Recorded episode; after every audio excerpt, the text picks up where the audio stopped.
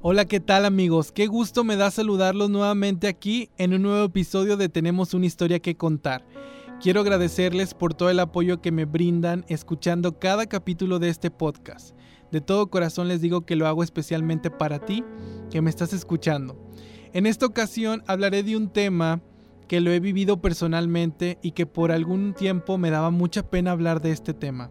Y siendo sincero, era porque no me sentía comprendido por mi entorno. Hablaremos de la ansiedad, pero en estos momentos te has de estar preguntando qué es la ansiedad. Todos, absolutamente todos en algún momento de nuestra vida hemos sentido ansiedad o preocupación. Tal vez de momento no te acuerdes, pero pasa cuando una persona tiene que enfrentar situaciones que pueden resultar estresantes, tales como cuando hablamos en público o ir a una entrevista de trabajo que sentimos esos nervios o esa preocupación de qué puede pasar a futuro. Y también ocurre porque la ansiedad es una emoción muy común y normal en las personas que hacen frente a situaciones estresantes y de incertidumbre.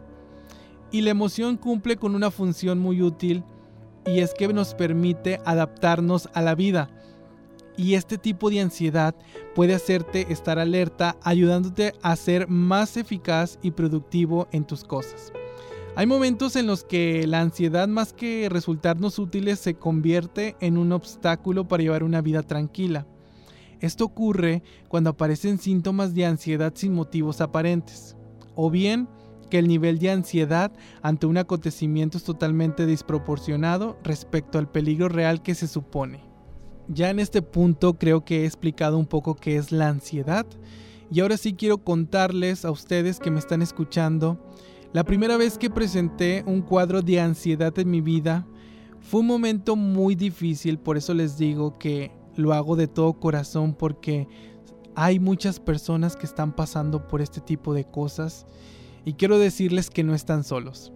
Les cuento que estaba sirviendo una misión de tiempo completo en la iglesia a la cual pertenezco, en la ciudad de Cancún.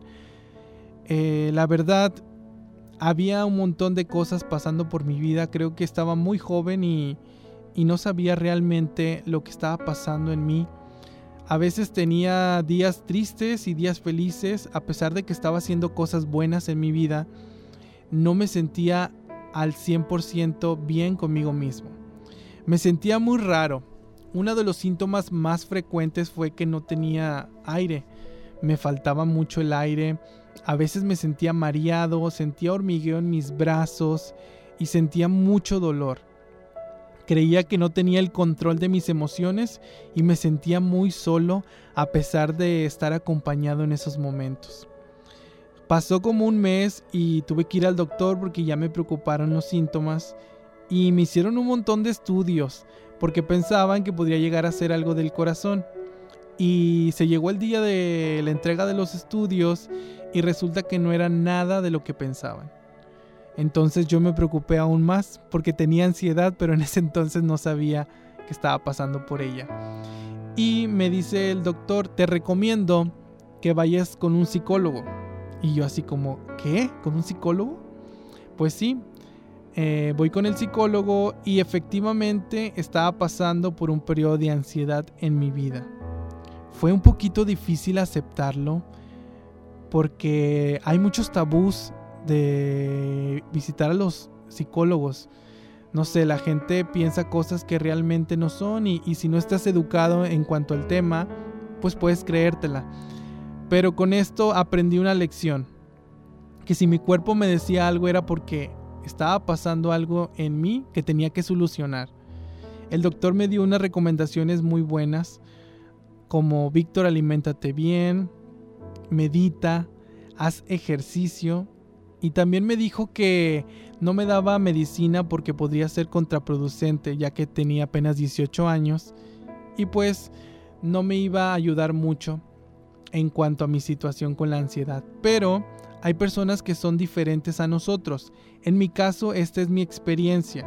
A lo mejor dirás, Víctor, pero yo me estoy sintiendo identificado con los síntomas.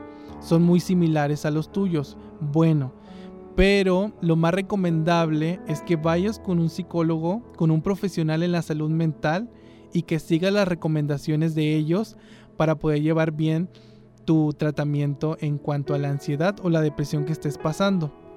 Amigos, en esos momentos yo quería que muchas personas o mínimo alguien cercano a mi entorno me entendiera o me comprendiera. Y había muchas personas buenas, muchos ángeles que se acercaban a mí y trataban de ayudarme y unos de ellos me decían como, no, pues tranquilízate, todo está bien, no pasa nada. Y yo por dentro así como que no, sí está pasando algo. Pero bueno, estaban haciendo su intento. A veces cometemos ese tipo de errores, también como decirles, es que estás chiflado, solamente estás pasando por un mal momento, pero debes de comportarte conforme a tu edad. Realmente no es una chiflazón y debemos de ser empáticos con las personas que están pasando por una situación así y no juzgarlos por su comportamiento porque lo único que ocasionará es que se incremente su ansiedad. Hay que tener paciencia y empatía con cada una de las personas que viven un proceso de ansiedad y tal vez de depresión estar bien para poder ayudar a otros más. Esto es lo que les digo en este capítulo más de Tenemos una historia que contar. Espero que les haya gustado mucho amigos. Nos escuchamos en el próximo episodio.